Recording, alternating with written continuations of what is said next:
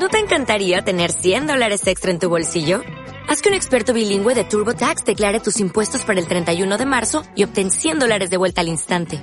Porque no importa cuáles hayan sido tus logros del año pasado, TurboTax hace que cuenten. Obtén 100 dólares de vuelta y tus impuestos con 100% de precisión. Solo con Intuit TurboTax. Debes declarar para el 31 de marzo. Crédito solo aplicable al costo de la presentación federal con TurboTax Full Service. Oferta sujeta a cambios o cancelación en cualquier momento.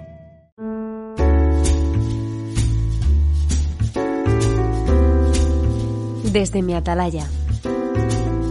Un podcast de Julián Ezquerra.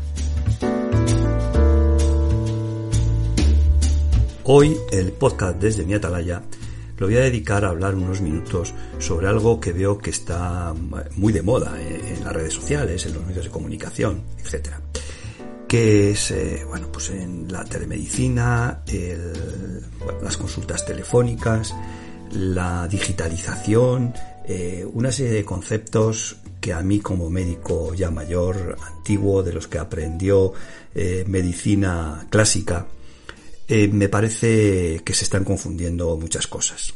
He visto recientemente cómo bueno, ha salido los medios de comunicación, como en un hospital de Madrid, un servicio de urgencias, atendía una lumbalgia por videoconferencia, y bueno, pues eso ha generado cierta extrañeza y cierta polémica en las redes sociales, incluso lógicamente entre los propios compañeros.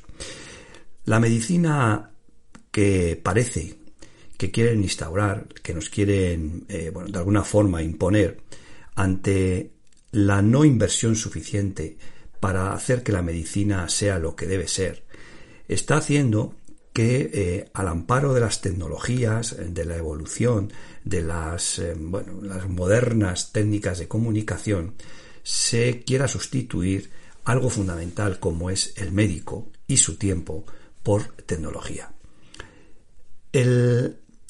hay, nadie va a discutir a estas alturas de la vida que hay cosas que se pueden hacer mediante una llamada telefónica, una videoconferencia o incluso con un correo electrónico contestando dudas. Nadie se rasga las vestiduras ahora si eh, das los resultados de una analítica, de una prueba complementaria, de una patología, eh, del resultado de un control radiológico, y lo haces eh, telefónicamente porque solamente tienes que dar un resultado y no hace falta en principio ver al paciente. Tampoco mm, es extraño que ajustemos un tratamiento de un hipertenso, de un diabético eh, o la dosis de un antiinflamatorio eh, solamente eh, valorando telefónicamente a un paciente y ver cómo ha evolucionado y cómo te cuenta que se encuentra. No, no estamos hablando de poner de entrada un tratamiento a un hipertenso o a un diabético, etcétera. No, no, estamos hablando de ajustar medicación en pacientes que ya conoces, pacientes crónicos que están diagnosticados y que están tratados. Lo que mm, también se ha visto en redes es eh, disputas entre distintos médicos de familia por qué es o qué es, no es eh, lo que tiene que hacer un médico de familia. la tecnología ha venido a quedarse, eso lo tenemos todos claro. En la medicina de familia, cuando empezamos ya hace muchos años los primeros que hacíamos cirugía menor, que hacíamos infiltraciones, eh, vendajes funcionales, bueno, atendíamos a, pacientes eh, desde el punto de vista de la psicoterapia, psicología, psiquiatría, etcétera, pues parece que era algo también extraordinario, ¿no?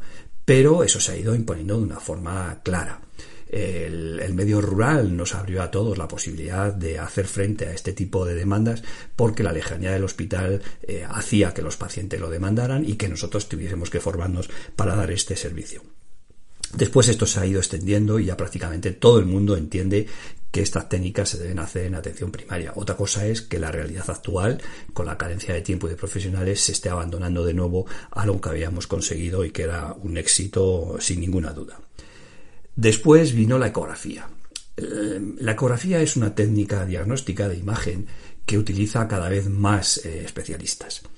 Lo que en principio era bueno, una técnica de utilización exclusiva por los radiólogos, luego por los ginecólogos, los cardiólogos, los ginecólogos no solamente por el porque bueno eh, hacer el diagnóstico eh, prenatal y la evolución del embarazo el cardiólogo porque la ecocardio ya prácticamente es suya 100% suya, ya no intervienen otros, otros profesionales. Pero es que luego se han ido añadiendo y ya eh, es raro que un reumatólogo no tenga el ecógrafo como parte de su, de su equipamiento en la consulta.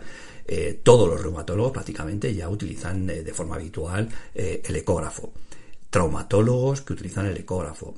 anestesistas que tienen ecógrafos o intensivistas con ecógrafos para coger vías complejas. Es decir, yo creo que todo el mundo a lo largo del tiempo con sus especialidades han implementado de forma clara la utilización de la ecografía. No olvidemos, por ejemplo, también los urólogos. Los urólogos ya se hacen sus propias ecos. ¿Por qué no entonces el médico de familia? Efectivamente, ¿por qué no? Así ha sido, así se ha desarrollado y cada vez hay más eh, médicos de familia que hacen ecografía. Hacer ecografía no es sencillo. Eh, discriminar rápido eh, sobre una posible lesión o alguna patología es relativamente, no digo sencillo, pero se puede entrenar. la ecografía fina, la ecografía compleja, mejor dejémosla en manos de los profesionales de la radiología. Pero hay otras cosas que tenemos que plantear que han llegado para quedarse y que son cada vez más utilizadas. Dermatoscopio. ¿Por qué no vamos a tener un dermatoscopio en todas las consultas y poder utilizarlo? ¿Por qué no podemos hacer llegar a los especialistas en dermatología imágenes que hayamos capturado nosotros en las consultas y que se puedan ver perfectamente? Hay muchas cosas que indudablemente, nadie se va a oponer a ellas.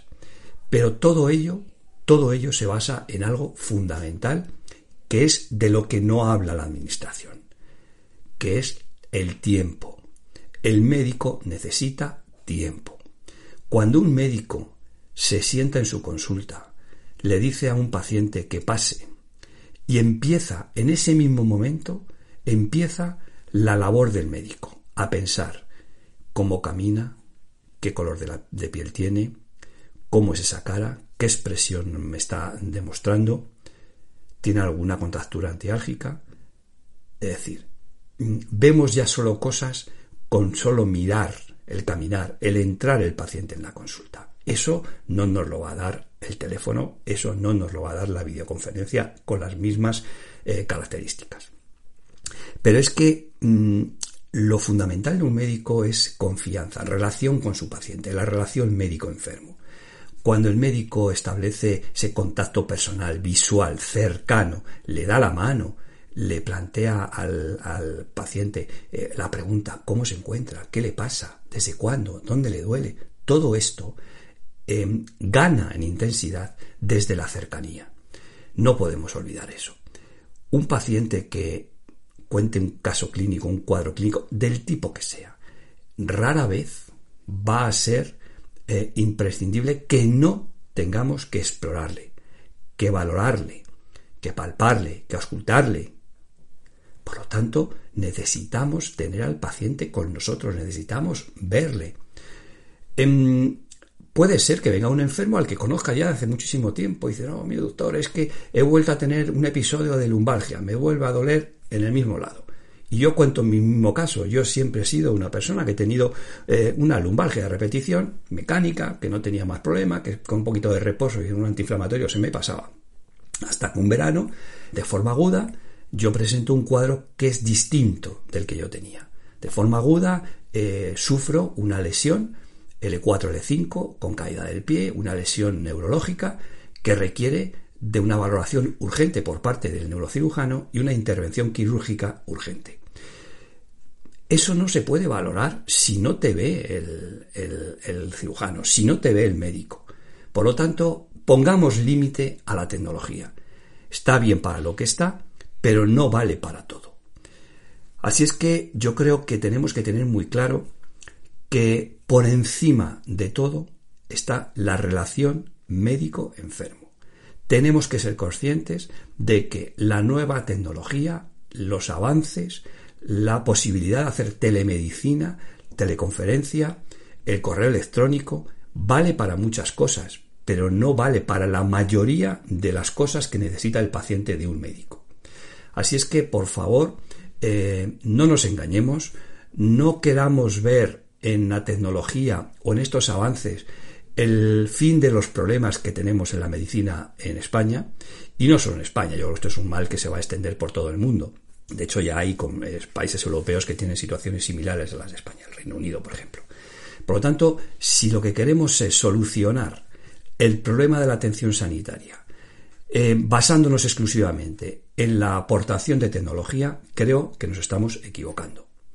la mayor tecnología, eh, la mayor ayuda que puede tener en este momento el médico es algo tan sencillo que se llama tiempo.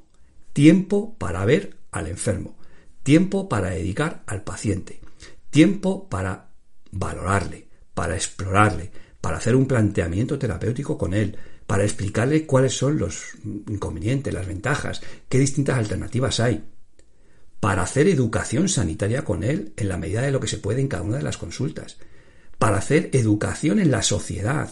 Vivimos una sociedad absolutamente medicalizada. Hemos hecho de todos los ciudadanos unos auténticos inútiles en autocuidados.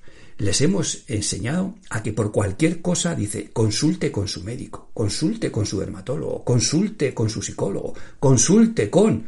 No, hombre, no. Hay muchísimas cosas que son de autorresolución por parte del propio paciente con unos mínimos conocimientos. Y eso no lo hemos em, entendido bien y lo hemos abandonado. Deslumbra mucho en, los gestores, en los políticos, y más ahora que nos vamos a acercar a procesos electorales, inaugurar eh, grandes equipos. hemos puesto telemedicina en no sé dónde. El servicio de urgencias del hospital de tal está conectado eh, con el paciente por videoconferencia. Pero bueno, esto vende, esto lo que vende es votos, pero no es una necesidad para los pacientes, no es una necesidad para los profesionales y desde luego no es la solución a los muchos problemas que tenemos. Yo creo que, que nos tenemos que empezar a plantear, eh, nosotros como profesionales, pero también los propios ciudadanos, que la asistencia sanitaria que se necesita no es la que estamos recibiendo, que tenemos que exigir a la Administración que se dote a los servicios sanitarios de la financiación suficiente para conseguir que las, mm, la atención sanitaria sea de calidad, que el paciente pueda recurrir a su médico sin mirar constantemente el reloj y el calendario de citas a ver cuándo me ve. Uy, dentro de un mes. Un médico de familia sin cita en 10 días. Pero vamos a ver, esto, esto, esto no puede ser. Aquí hay que hacer algo. Y desde luego, el hacer algo depende no tanto, ya digo, de los profesionales que lo demandamos, que lo pedimos, que entendemos que es lo razonable, sino de los pacientes que deben ser conscientes de que la fuerza que tienen tienen que ejercerla donde la tienen que ejercer, que es en el poder político. Tendrán que ser ellos los que decidan a quién o a quién no apoyan en función de que les dé eh, una cobertura de sus necesidades sanitarias como de educación, de justicia, servicios sociales. no estoy hablando exclusivamente de sanidad, hay otros muchos problemas, por supuesto, pero que requieren una financiación suficiente, un apoyo suficiente por parte de nuestros gestores y nuestros políticos y que se ponga de una forma eh, rápida fin a este deterioro progresivo de un sistema sanitario que está eh, agonizando, que está ya prácticamente eh, buscando única y exclusivamente por parte de los profesionales y los pacientes vías aberrantes de comunicación alternativas a los cauces habituales ante la falta de profesionales, ante la falta de agendas, ante la falta de tiempo. Yo solo concluir una cosa. Mm, por favor, que no nos eh, no oigamos los cantos de sirena. Eh, no hagamos, eh, no sé, la ola porque nos ponen un ecógrafo. ¿De qué me sirve a mí un ecógrafo en un centro de salud si no tengo tiempo para utilizarlo? Primero para formar y segundo para utilizarlo. ¿De qué me sirve tener determinadas eh, tecnologías modernas como la videoconferencia, el acceso a, la telemedicina, digo, en todos sus aspectos, si no tengo la posibilidad de ver lo más básico, que es al paciente físicamente? De verdad, no nos equivoquemos, pensemos que, que la solución está en nuestras manos y yo creo que es necesario que todos digamos alto y claro que bienvenida sea la tecnología, pero que la medicina hipocrática, la medicina clásica, la medicina de toda la vida, sigue siendo la base de la relación médico-paciente y la base de un buen sistema sanitario.